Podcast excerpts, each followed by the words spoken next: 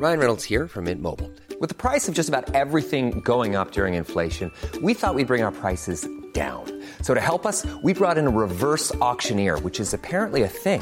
Mint Mobile unlimited premium wireless. Ready to get 30, 30, bit to get 30, bit to get 20, 20, 20, bit to get 20, 20, bit to get 15, 15, 15, 15 just 15 bucks a month. So, Give it a try at mintmobile.com slash switch. $45 upfront for three months plus taxes and fees. Promo for new customers for limited time. Unlimited more than 40 gigabytes per month. Slows. Full terms at mintmobile.com. Herzlich willkommen, liebe Radsportfans. Die erste große Rundfahrt 2021 steht an, der Giro d'Italia, und wir freuen uns auf große Namen, wir freuen uns auf eine spektakuläre Strecke, auf spannende Comebacks und wir freuen uns natürlich besonders auf unsere beiden Experten, Rolf Aldag und Jens Vogt, die die drei Wochen für euch kommentieren werden, die Etappen aus Italien, aber mit denen wir hier jetzt auch erstmal über all diese Themen sprechen wollen. Und wir fangen direkt an mit der, glaube ich, aus deutscher Sicht spannendsten Frage. Rolf, vielleicht zuerst an dich. Was können wir denn von Emanuel Buchmann erwarten, den wir noch nicht so viel gesehen haben, aber der jetzt endlich mal wieder fit in eine Grand Tour gehen kann? Ja, hoffentlich natürlich ganz viel. Also ähm, ich, ich finde es immer schwierig, so, so die Jungs schon unter Druck zu setzen, bevor der erste Pedal gedreht ist. Aber ich meine, er war natürlich äh, Vierter in der Tour de France. Er hat das Potenzial als Bergfahrer. Giro traditionell ist immer sehr, sehr berglastig und äh, ich glaube, er hat auch ein gutes Team um sich rum und ist natürlich schön. Also Minimalziel ist halt, äh, denke ich mal, Top 10, aber dann sollte eigentlich mehr gehen. Und Emo ist jetzt auch im Alter, wo man halt sagt, er hat Erfahrung und, äh, und warum eigentlich nicht, äh, nicht schon mal so ein Auge Richtung Podium schielen, wobei der Giro sehr, sehr gut besetzt ist und die Konkurrenz sehr groß ist. Auf all diese Konkurrenten kommen wir noch. Jens, wie ist deine Einschätzung zu Emu? Er hat jetzt den Vertrag auch gerade frisch verlängert, er hat absolute Planungssicherheit, hat eine starke Mannschaft mit dabei, wie Rolf sagte. Was, was ist deine Erwartungshaltung an ihn?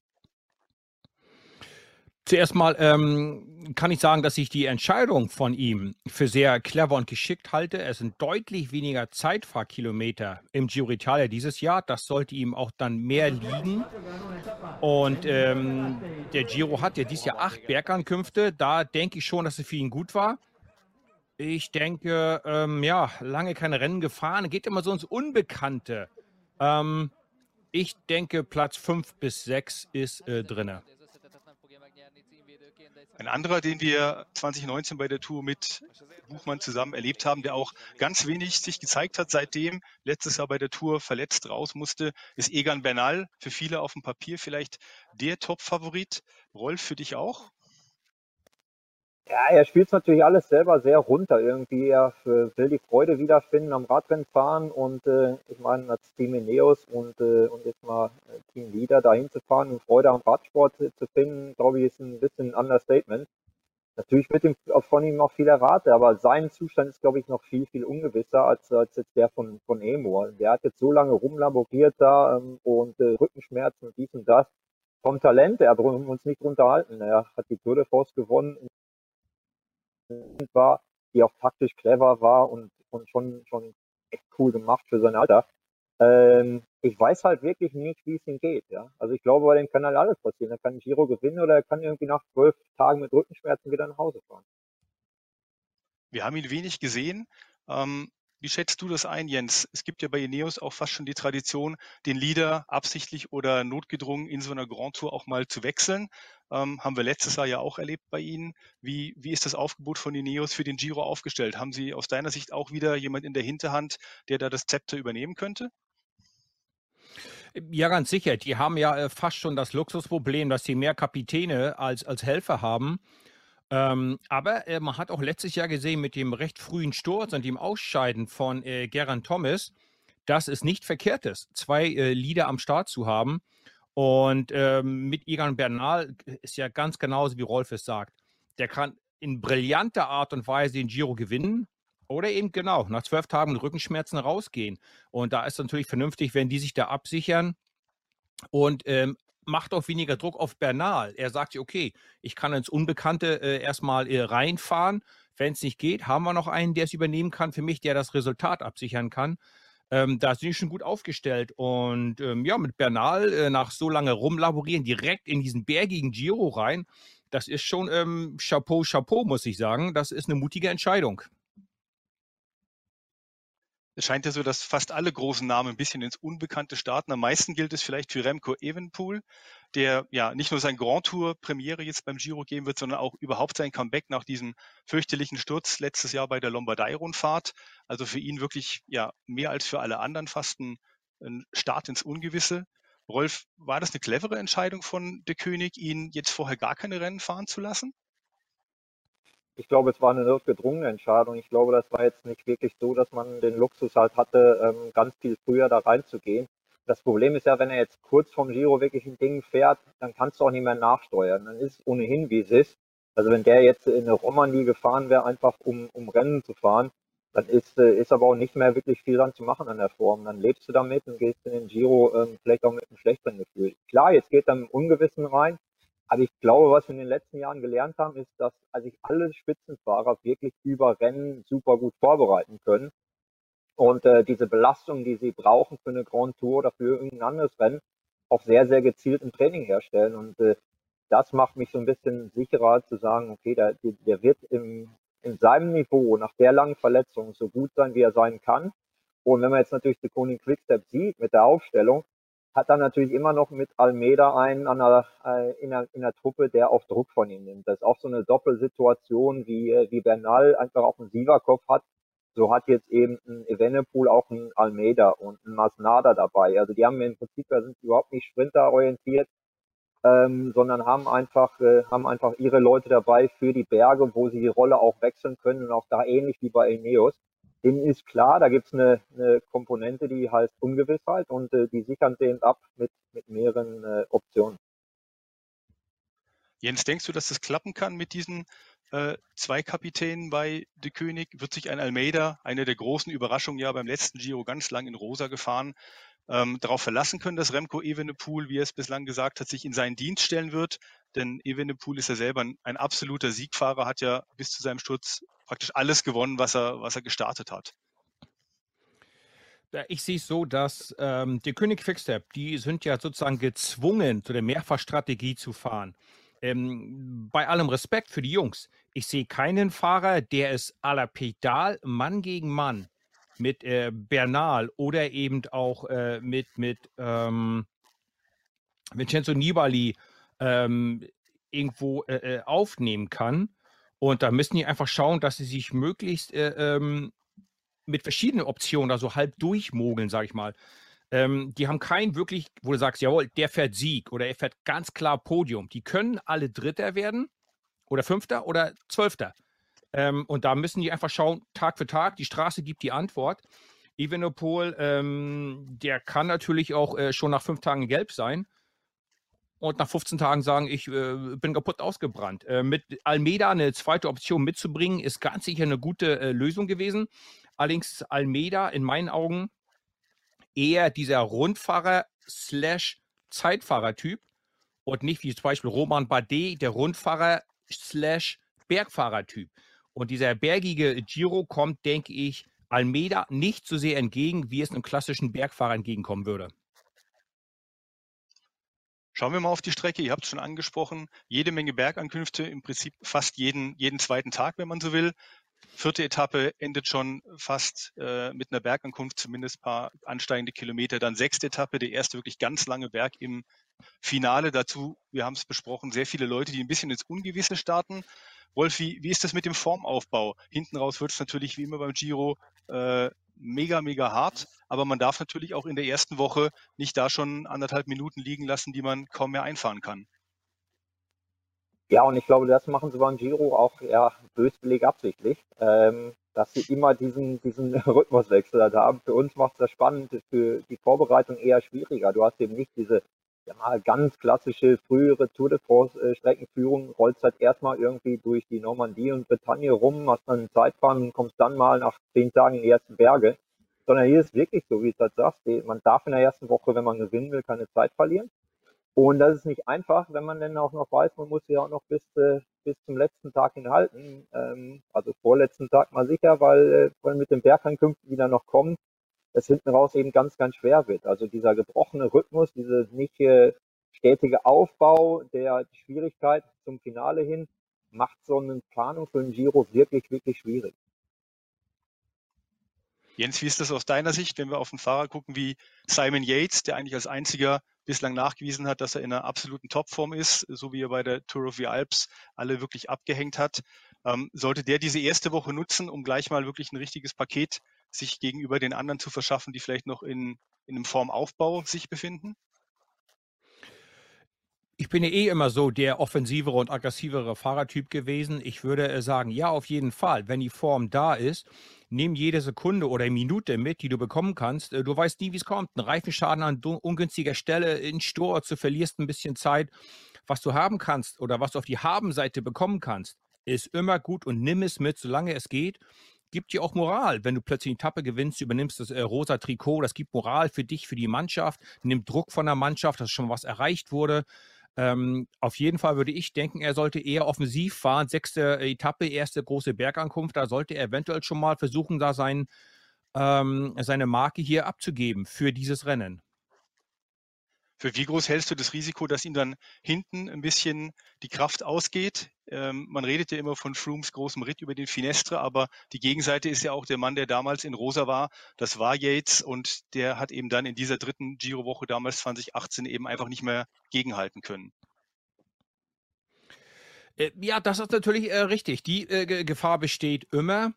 Aber ähm, wenn du das letzte Bewusstsein hast und du sagst, ich habe jetzt diese Topform schon so lange und ich kann die auch noch bis zum Ende des Giros halten, kannst du auf die letzte Woche warten und sagen, da mache ich alles klar.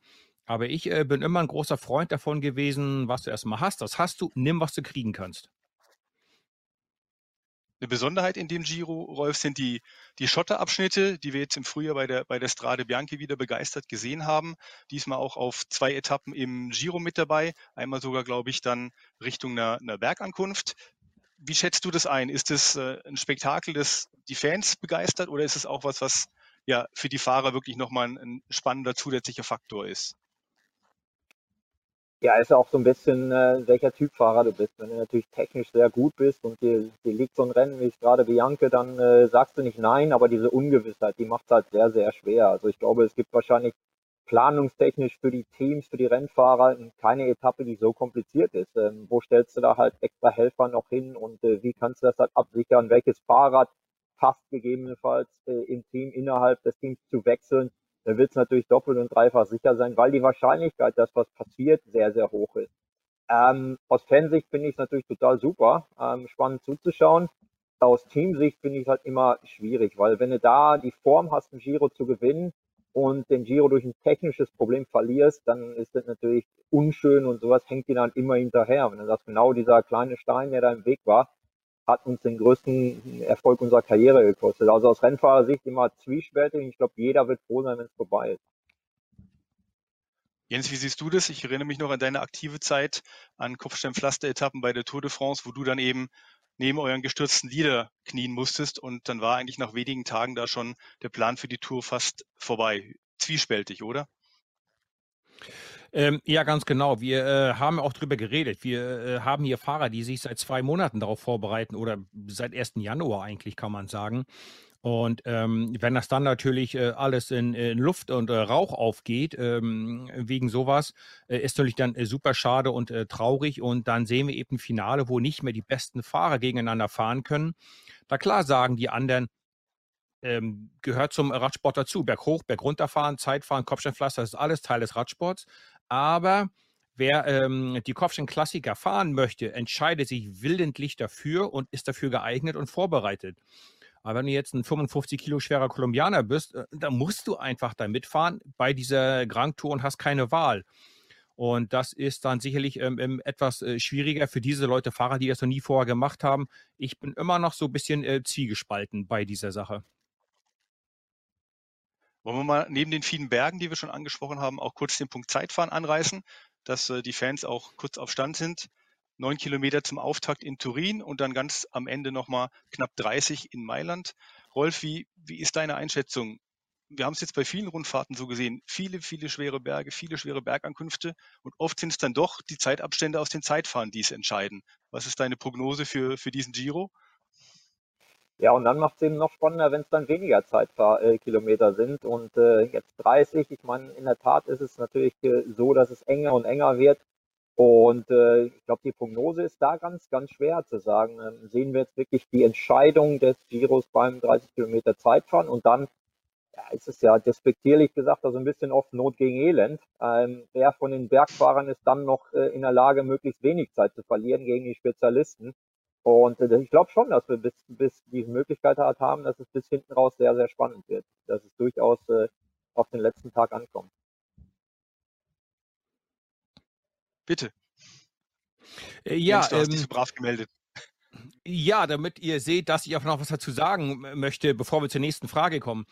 Ähm, ich sehe es so, äh, dass ähm, alle, die nicht Egan Bernal heißen, müssen bei einmal neun und einmal fast 30 Kilometern eigentlich sagen, ich stehe am Vorabend des Giro Italias bei minus zwei Minuten zu Bernal.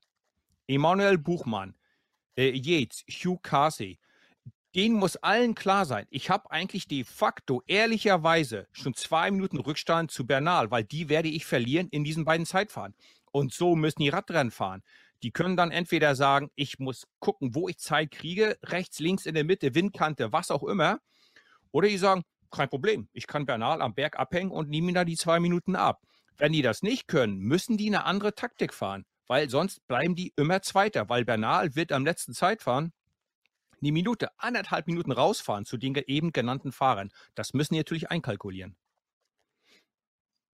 Eine andere Option, Zeit rauszuholen, wäre ja neben bergauf und im Kampf gegen Dur bergunter. Und da sind wir bei Vincenzo Nibali, dem wahrscheinlich besten Abfahrer, zumindest unter den Top-Fahrern, die, die bei diesem Giro dabei sind. Aber er geht natürlich nach seinem Sturz sehr gehandicapt da rein. Rolf, wie schätzt du das ein? Äh, die Verletzung, den vielleicht auch Formverlust, den er dadurch hat, kann er das kompensieren? Müssen wir ihn auf der Rechnung haben? Wir haben ihn ganz sicher auf der Rechnung alleine durch seine Cleverness und durch seine taktischen Fähigkeiten und auch durch seine Zähigkeit. Also so Nibali, erinnern uns letztes Jahr, der war auch nicht unbedingt bei den Besten. Ähm, trotzdem kommt er irgendwie immer wieder zurück, weiß er eben, wie viel er äh, vor einer Bergkuppe verlieren kann, damit er in der Abfahrt wieder hinrollen kann und, und lange dabei bleibt. Ich, für mich ist Vincenzo kein Favorit auf den Sieg, aber einer, der, der uns bestimmt auch unterhalten wird. Und wenn er die Chance sieht, da äh, wird ihn jetzt auch nicht irgendwie die Erinnerung an eine, an eine gebrochene, an eine Fraktur irgendwie davon aufhalten. Der ist vom Fahrertyp halt so, dass er sehr selbstbewusst ist. Das ist ja klar, warum sollte er nicht sein, hat alles gewonnen im Leben. Und da glaube ich einfach auch, dass äh, wenn er zum Ziel hin eine Abfahrt hat, da lässt das nicht anbrennen und äh, da wird er sicherlich äh, sicherlich alles versuchen, um da Zeit rauszuholen. Denn ihm ist halt klar, auf den ganz schweren Bergankünften, wenn alle in Topform sind, dann äh, dann wird er da schon hier und da eine, ein paar Sekunden verlieren. Jens, wie schätzt du das ein? Du hast sehr äh, perfekt vorgerechnet, was Bernal als Polster aus dem, aus dem Zeitfahren wohl mitnehmen wird. Was traust du Nibali zu, in so einer langen Abfahrt rauszuholen, wenn wir auf die Königsetappe nach Cortina zum Beispiel blicken, wo es dann eben äh, ja praktisch nur noch runter ins Ziel geht, vom letzten schweren Gipfel eine ganz lange Abfahrt eben auch hinab dann auf diesem vielleicht schwersten Teilstück überhaupt des Giro. Ich bin da ganz bei Rolf. Ähm, Vincenzo kennt wahrscheinlich alle Berge aus dem FF, weil er den Giro schon äh, etliche Male gefahren ist und auch bei anderen Rennen diese Berge teilweise äh, schon bestritten hat. Ähm, wenn er das Ziel vor Augen hat, dann denkt er nicht mal an seine Verletzung und es ist ja jetzt auch nicht, dass es gestern war. Es ist ja schon ein paar Tage her, dass auch ein gewisser Heilungsprozess einsetzen sollte und auch keine Schmerzen mehr da sein sollten. Und er weiß natürlich auch, die Zeit spielt gegen ihn. Es ist vielleicht das letzte Jahr, wo er nochmal in diese Form sich gebracht hat. Und er wird nächstes Jahr noch ein Jahr älter sein und man wird eben vielleicht auch vorsichtiger und, und der Körper will nicht mehr so. Er weiß, es ist jetzt oder nie, wenn er den Giro nochmal ganz, ganz vorne beenden möchte. Von daher denke ich schon, wir sollten ihn irgendwo auch auf der Rechnung haben, ja.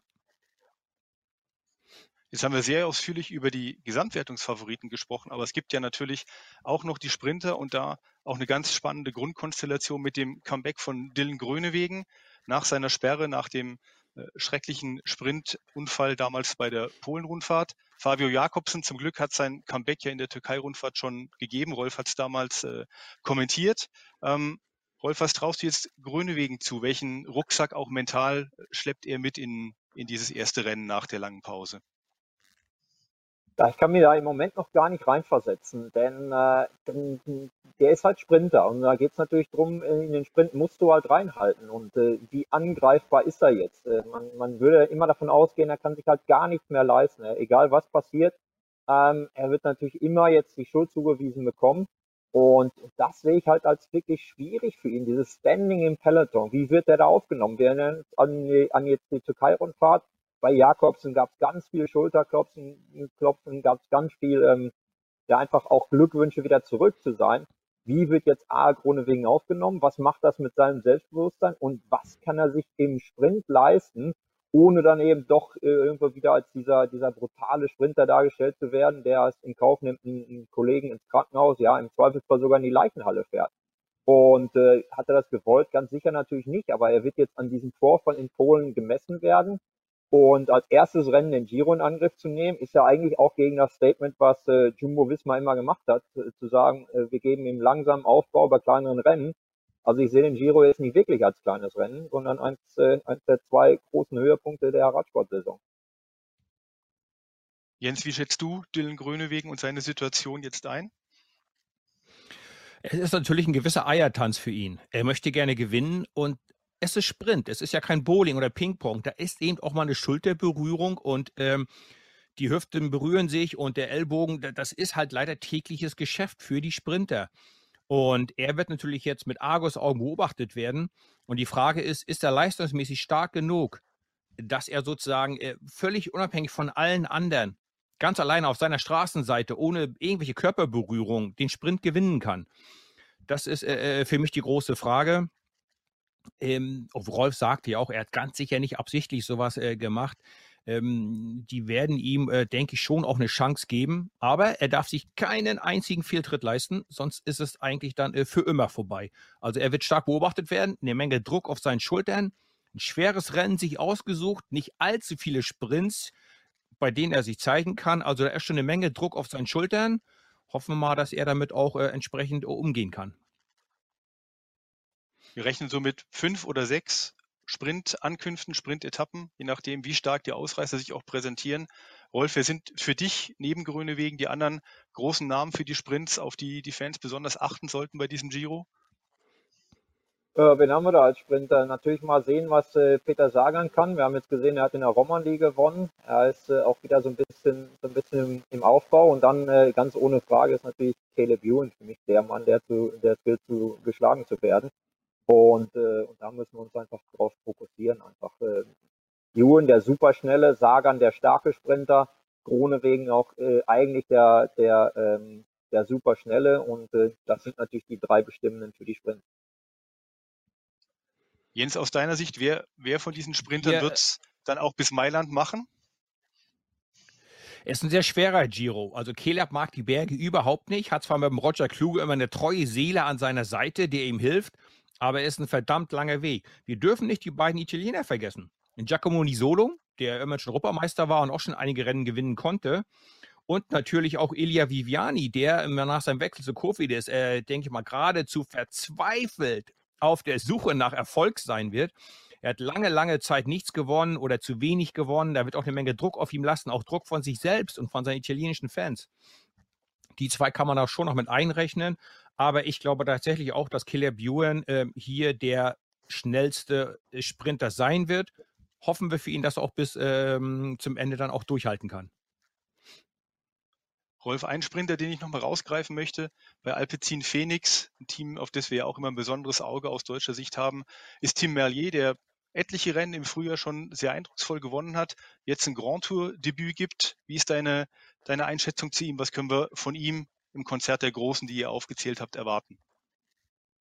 Ja, auch gut. Und, äh, und jetzt, wenn wir seine Situation beobachten, er ist halt viel im Schatten von äh, Mathieu van der Poel natürlich. Und, äh, und hier hat er mal bei einer Grand Tour auch die Chance, sich da selber zu zeigen. Ähm, ist das erste Mal und ich glaube, das ist auch gar nicht schlecht wirklich, sondern das gibt ja oft auch noch extra Moral. Ähm, auch der, also das Konzert der Sprinter ist da schon da. Und äh, wenn ich da drei, drei Namen nenne, können wir es wahrscheinlich auch auf, auf sechs oder sieben erweitern. Und äh, der hat im Frühjahr sehr, sehr gut gefahren. Ich habe jetzt nicht so genau seinen Weg in, vor Augen, wie er in den Giro geht. Aber ich glaube, da ist jetzt nicht ein Problem von mangelnder Erfahrung oder, oder erste Grand Tour, die ihn zurückhält. Ich glaube, das wird ihn eher noch anspornen. Und äh, ja, der, ist halt, der wird bereit sein, da gehe ich ganz schwer von aus. Jens, wenn wir nochmal auf das dritte deutsche Team sozusagen neben Bora und Alpecin blicken auf, auf DSM. Du hast Roman Bardet schon angesprochen, der da in neuen Farben nochmal angreifen will. Jay Hindley, ganz spannender Mann. Wir haben ihn beim letzten Giro ja alle fast ein bisschen erst entdeckt. Drei Deutsche auch im Aufgebot, so viel wie in keiner anderen Mannschaft. Was, was, ja, was birgt diese Wundertüte DSM für dich dieses Mal? Ja, es ist tatsächlich eine Art äh, Wundertüte mit Nicolas Roach, äh, einen sehr erfolgreichen, ähm, erfahrenen Fahrer, ähm, der auch viel äh, Ruhe in die Mannschaft mit reinbringen kann. Ein paar junge, hungrige Leute, der Nikias Art, die muss man auch immer irgendwo einplanen, der ist immer für eine Überraschung gut. Ähm, ja, und dann mit äh, Chris Hamilton, ähm, auch fürs Klassement noch äh, ein Mann, Roman Bardet, zwei äh, sehr, sehr gute Bergfahrer dadurch. Ähm, also die sind für alles eigentlich ganz gut gerüstet, für die Fluchtgruppen ähm, und eben auch äh, für die Berge und das Klassement. Also äh, ich denke, die können eigentlich jeden Tag, wenn die irgendwo bei uns über den Bildschirm fahren äh, und vorne mit das Rennen mitgestalten. Wir haben viele Überraschungen gesehen im, im letzten Giro. Man muss nur aufs Podium gucken am Ende. Das hätte wahrscheinlich kaum jemand so getippt. Rolf, aus den, den Rennen, die, die du im Frühjahr auch alle beobachtet hast, und dann die gleiche Frage auch an dich, Jens. Wer sind Fahrer, die, die ihr auf der Rechnung habt, äh, die jetzt die Fans vielleicht noch gar nicht so kennen, von denen wir bei diesem Giro wirklich äh, Großes erwarten könnten? Ähm, also ich bin ja jetzt mal nicht Berufspessimist, aber ich glaube, die Situation in diesem Jahr ist halt eine andere. Im letzten Jahr durch diese komplette Kalenderverschiebung hatten wir natürlich ähm, auch alles sehr komprimiert und, äh, und dadurch war diese Kombination mit Tour und Giro nicht so ähm, äh, nicht so machbar. Und, äh, und jetzt glaube ich halt, wir haben halt große Namen und größere Namen und klare Favoriten als im vergangenen Jahr. Und ich weiß nicht, ob dadurch auch junge Talente ein bisschen blockiert werden. Ähm, aber ich kann mir jetzt mit so Namen eben wie, wie Yates, wie Bernal, wie aus unserer Sicht Mikkel Lander nicht vorstellen, dass die den ganz Jungen ganz viel Freiräume geben und dass so ein bisschen so ein Chaos Giro wird wie im vergangenen Jahr. Also ich hoffe natürlich schon, aber ich glaube, die, der, der ganz große Durchbruch im Klassement wie wir es im vergangenen Jahr gesehen haben, wird in diesem Jahr nicht stattfinden. Dafür gibt es zu viele, ähm, die einen klassischen Weg wählen konnten, wo die Saison planbar ist in diesem Jahr, trotz Corona, ähm, die so fit sind, dass es, glaube ich, schwer wird für Junge, auch in, innerhalb von Teamstrukturen, sich da ähm, ganz klar nach, nach oben oder dass die nach oben gespült werden.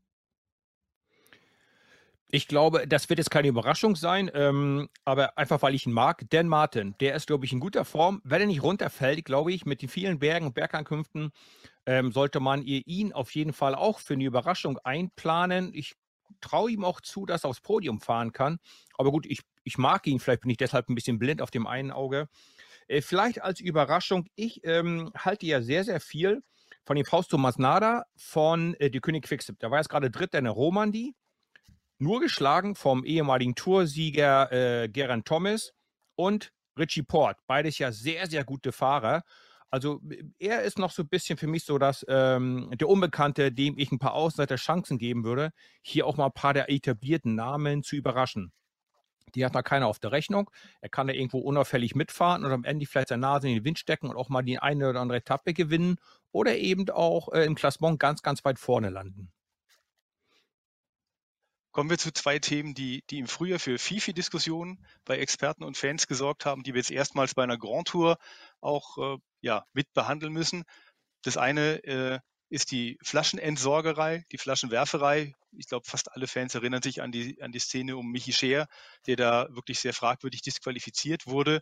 Jetzt haben wir eine erste Grand Tour, die wirklich quer durch ein, ein ganzes Land führt, äh, Tag für Tag der Wanderzirkus.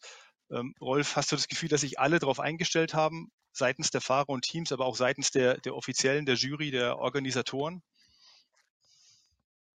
Ah, es bleibt weiter schwierig. Ähm, also ich meine, man, man versucht da, oder die UCI hat jetzt ein bisschen zurückgerudert, indem sie zwar nicht das Reglement ändern, aber den Strafenkatalog ein bisschen geändert haben. Ähm, und äh, das heißt, man es braucht dann sozusagen auch einen zweiten Fall, bevor man wirklich richtig hart bestraft wird, ich bin da halt sehr kritisch. Ich glaube, man muss dieses ganze, äh, dieses ganze Reglement nochmal überdenken. Ähm, jetzt ist es schon so, man hat auch wieder, wieder die Türen geöffnet für Rennfahrer, können halt die Flaschen dann auch wirklich wieder bei der Jury, bei den offiziellen Fahrzeugen abgeben. Das war im Frühjahr teilweise, haben die das verweigert. Man rudert da so ein bisschen hin und her.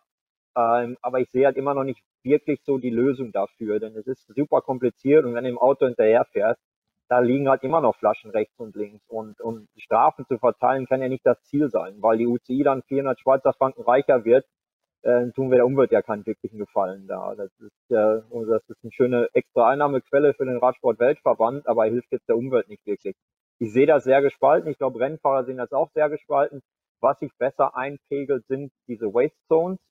Die waren ähm, zu Anfang wirklich willkürlich platziert, wo du gesagt hast, das macht halt wirklich keinen Sinn, dass du erst eine, eine Verpflegung hast und dann eine Waste Zone, weil du schmeißt ja erst eine Flasche weg und nimmst dann eine neue, sonst hast du halt vier Flaschen am Mann und weißt wieder nicht, was du damit machen sollst.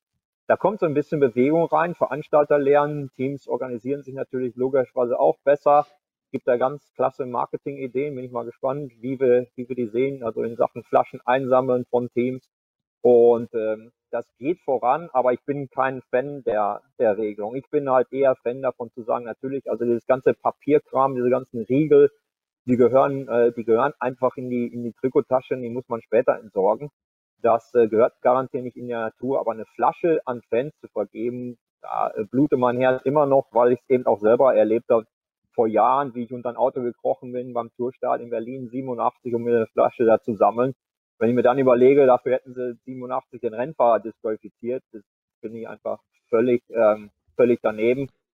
Wir alle nehmen die, den Umweltschutz sehr, sehr ernst, aber ich glaube, da hat man völlig am Ziel vorbeigeplant.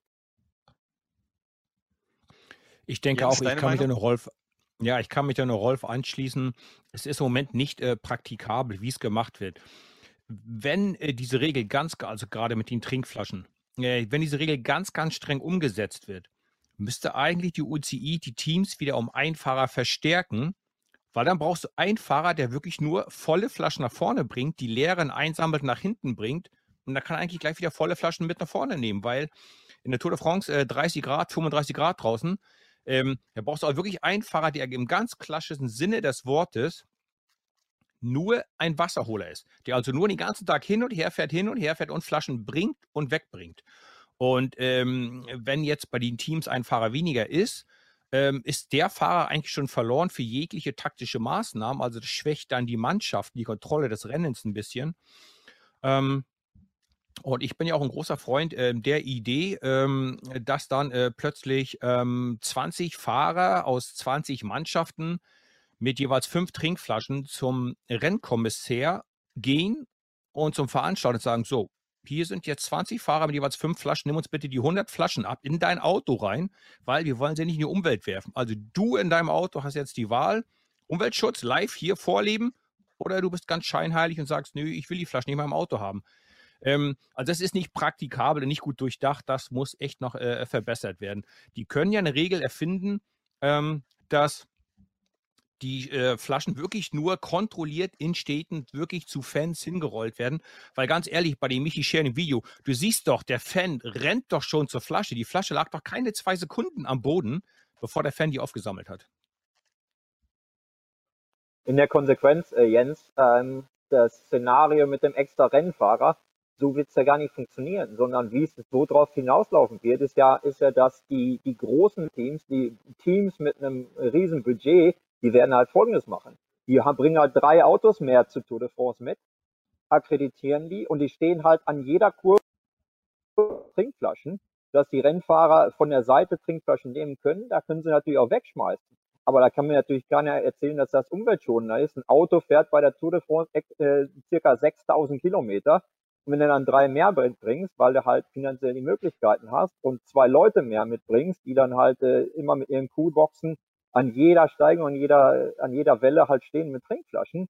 Ähm, also dann ist natürlich Umweltschutz auch sehr, sehr äh, kurzfristig gedacht, wenn er das, dadurch fahren wir 18.000 mehr Kilometer mit drei Autos und äh, bringen da, bringen da sechs mehr Leute hin. Und die, die, die vermeintlich reichen Teams können sich das leisten und die anderen werden dann eben äh, weniger zu trinken haben. Also ich, ich glaube auch im Sinne der Fairness ähm, die Lösung wird dann wird ja eben nicht sein, zu sagen, na, dann muss man öfter zum Auto fahren. Die Lösung wird sein, dann müssen wir halt mehr von der Seite verpflegen, dann haben wir halt viel, viel mehr Verkehr noch in der Tour, der ohnehin schon äh, sehr grenzwertig ist, wie viel da an Logistik unterwegs ist. Und das schadet der Umwelt ja eher mehr. Also das ist so ein bisschen Augenwischerei und das äh, sieht halt toll aus, dass man sagen kann, äh, die Kritiker können uns nicht vorwerfen, wir, wir lassen Plastikflaschen äh, in der Umwelt liegen, aber es muss halt bessere Lösungen geben als diese, diese momentan. Anderes kontroverses Thema hat in diesem Frühjahr ein Ex-Giro-Sieger mit äh, Richard äh, Carapaz betroffen, die Disqualifikation durch die, die Supertag-Abfahrtsposition. Jetzt sehen wir eben beim Giro erstmals wirklich richtig, richtig lange Abfahrten. Ja, womit, womit können wir da rechnen, Jens? Hat das jeder Fahrer wirklich schon so komplett im Hinterkopf? Weil manchmal hat man das Gefühl, es ist ja einfach auch nur im positiven Sinne ein Reflex, den, den sie sich jahrelang auch antrainiert haben, da die optimalste Position zu suchen. Ich glaube tatsächlich, dass das inzwischen jeder Fahrer gelernt und verstanden hat. Äh, Richard Carapaz ist ja ein sehr, sehr bekannter Fahrer ähm, bei einem sehr großen Rennen in einer sehr großen Mannschaft. Das hat also die ganze Welt auch live im Fernsehen gesehen. Äh, die Nachricht ist ganz sicher angekommen, dass eben der Po auf dem Sattel bleiben muss und die beide Hände am Lenker. Ähm, und wenn es eben alle machen, ist es ja auch wieder gleich für alle. Also wenn alle im Supertakt sind, sind sie alle 5 km/h schneller bergunter.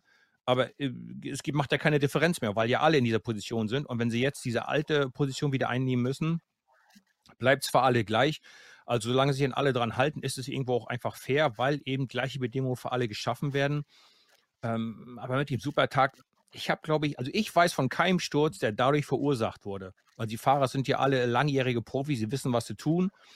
Ähm, und natürlich äh, versuchen die so schnell wie möglich zu sein. Aber so sind die Regeln jetzt und ich denke, das haben alle verstanden und ich glaube auch nicht, dass es damit noch Probleme geben wird. Rolf, ihr habt mit Matej Mohoric ja auch einen der absoluten Abfahrtskünstler mit, mit in der Mannschaft. Wie, wie hat er darauf reagiert? Wie geht er damit um? Ja, er ist also fast, äh, fast der, äh, mit der Erfinder der, des Supertax und, äh, und hat davon immer ziemlich profitiert. Aber ich bin da auch ehrlicherweise entspannt. Wir sind da auch entspannt. Ich meine, da gibt's immer, da gab's einen Aufschrei und äh, richtig falsch, dann gibt's eine Diskussion. Aber am Ende bin ich da komplett bei Jens. Das ist jetzt halt wie es ist.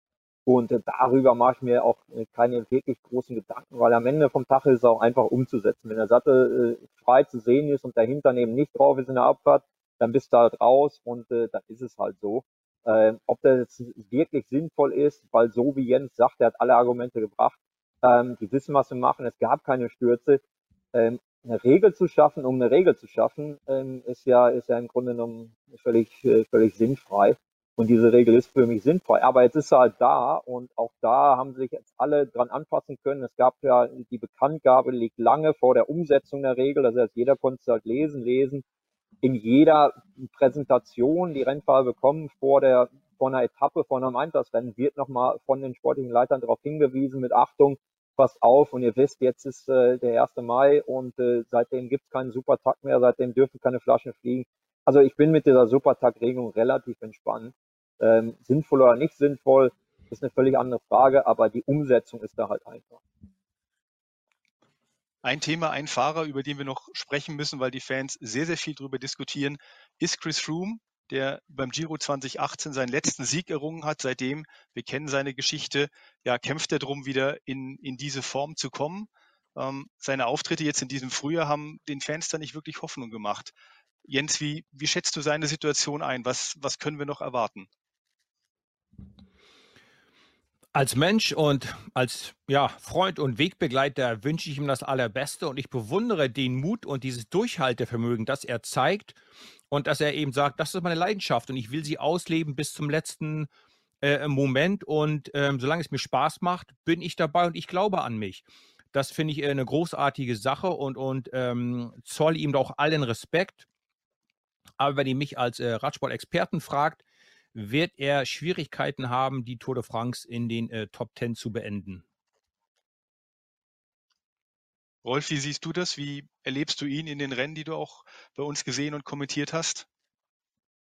Ja, ähm, ich, ich habe ihn ja jetzt gerade vor ein paar Tagen gesehen in der Tour de Romandie und das ist dann, also jetzt für einen, der so auf die Tour gewonnen hat, das ist dann schon ein bisschen Trauerspiel. Also dieses Szenario vor Augen zu haben, weißt du, du fährst an einem vorbei, wo von 140 Rennfahrern äh, noch 120 vorne sind, es regnet, es äh, ist 5 Grad, äh, du weißt halt, kommst halt oben im Schnee an dann siehst du halt einen Chris Froome da halt äh, so früh abgehängt, im Grunde genommen vor den Sprintern. Das tut schon echt weh. Und äh, auf der einen Seite bin ich völlig bei Jens zu sagen, Mensch, der, und der hat die Passion noch dafür und das macht ihm Spaß und er will zurückkommen. Das ist alles gut. Ähm, wir wissen alle nicht genau seine Vertragsinhalte, aber für geschätzte fünf Millionen im Jahr glaube ich einfach nur, dass das Streitcode programmiert ist. Kein Sponsor ähm, sieht ihn jetzt da rumzufahren und sagt, na, das ist aber toll, dass ich noch drei Jahre habe und ihm noch 15 Millionen Euro überweise. Kann ich mir nicht vorstellen. Und ich glaube, da wird es ein Problem halt geben, wenn seine Passion einfach mit den Zielen des Teams nicht mehr übereinstimmt, weil man halt sagt, der ist viel zu teuer. Für das Geld können wir uns potenziell zwei Tour de France-Sieger kaufen, äh, die auf dem Weg zum Tour de France-Sieg sind. Dann glaube ich, wird das nicht gut enden. Und äh, ich, ich wünsche ihm da auch absolut das Allerbeste. Ich habe super viel Respekt vor Chris. Er ist menschlich ein toller Kerl, äh, super freundlich, super nett, zuvorkommend, höflich. Aber ich habe da so ein bisschen meine Zweifel, dass da eine, eine Top 10 in der Tour de France nochmal bei rauskommt.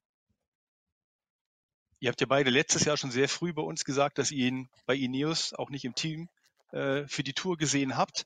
Ähm, jetzt hat sein neues Team und auch er viel erklärt, warum es jetzt auch immer noch nicht so läuft. Man vergisst fast, dass der Sturz ja schon zwei Jahre her ist. Und meine Einschätzung fast ist, dass wir ihn im letzten Jahr fast schon stärker gesehen haben vor der Tour de France als seine Auftritte in, in diesem Jahr.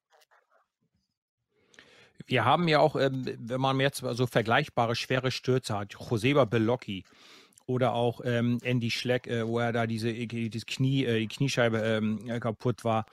Ähm, es ist dann schwer bis fast unmöglich zurückzukommen. Die Zeit spielt dann auch gegen dich. Ähm, Chris, äh, was wird er jetzt? 35 dieses Jahr, glaube ich.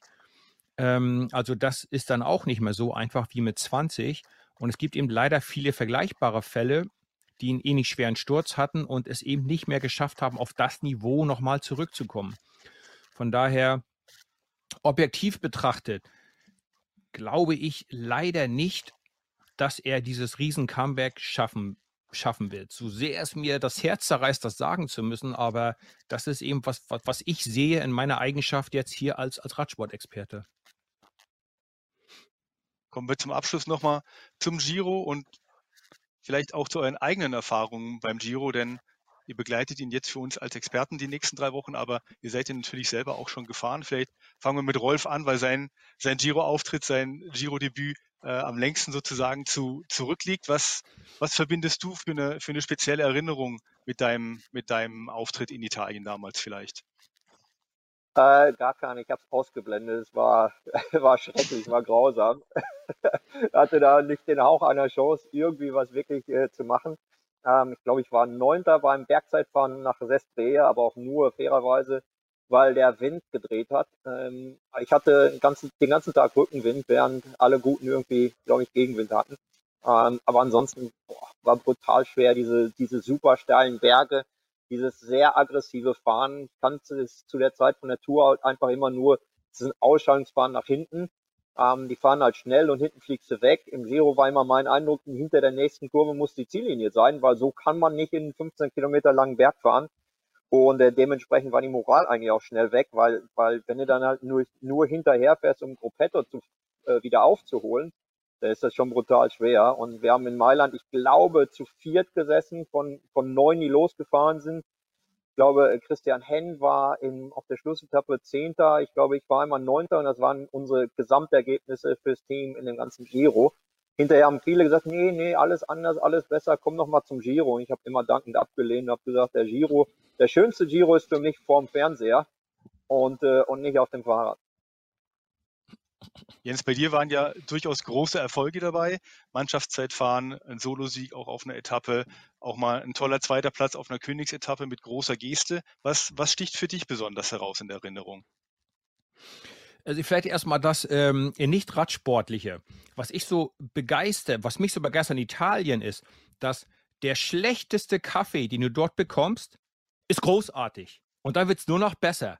Also du findest einfach keinen schlechten Kaffee. Kaffee ist immer großartig oder noch besser.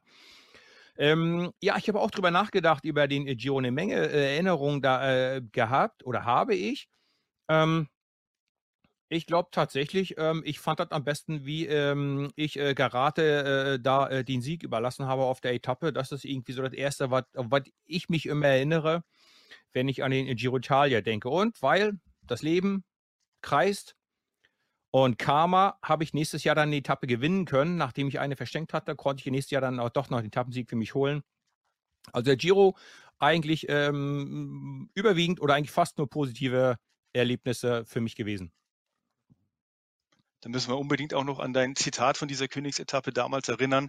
Für die, die es nicht gesehen haben, also du und Gerate damals den ganzen Tag vorne, äh, du am Hinterrad, weil ähm, ihr in der Gesamtwertung vorne dabei wart und dann hast du gesagt, ich sprinte den nicht ab. Ja, das ist nicht fair. Er hat die meiste Arbeit gemacht. Das ist wie wenn man einer Oma in der Fußgängerzone die Handtasche klaut.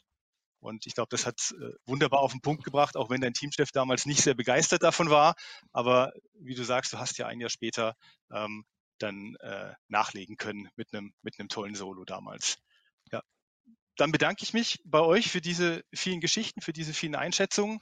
Rolf hat das Stichwort gegeben, der schönste Giro ist vorm Fernseher. Ähm, am 8. Mai geht's los. Ihr beide seid mit Carsten Wiegels dann jeden Tag mit dabei für die Fans. Wir freuen uns sehr drauf und hoffen, dass ihr dann zuschaut bei uns im TV bei Eurosport, im Livestream, euch über die Webseite von uns und über die App informiert. Es wird auf jeden Fall sich sehr, sehr lohnen. Vielen Dank. Mom deserves the best, and there's no better place to shop for Mother's Day than Whole Foods Market. They're your destination for unbeatable savings, from premium gifts to show-stopping flowers and irresistible desserts. Start by saving 33% with Prime on all body care and candles. Then get a 15-stem bunch of tulips for just $9.99 each with Prime. Round out Mom's menu with festive rosé, irresistible berry chantilly cake, and more special treats. Come celebrate Mother's Day at Whole Foods Market.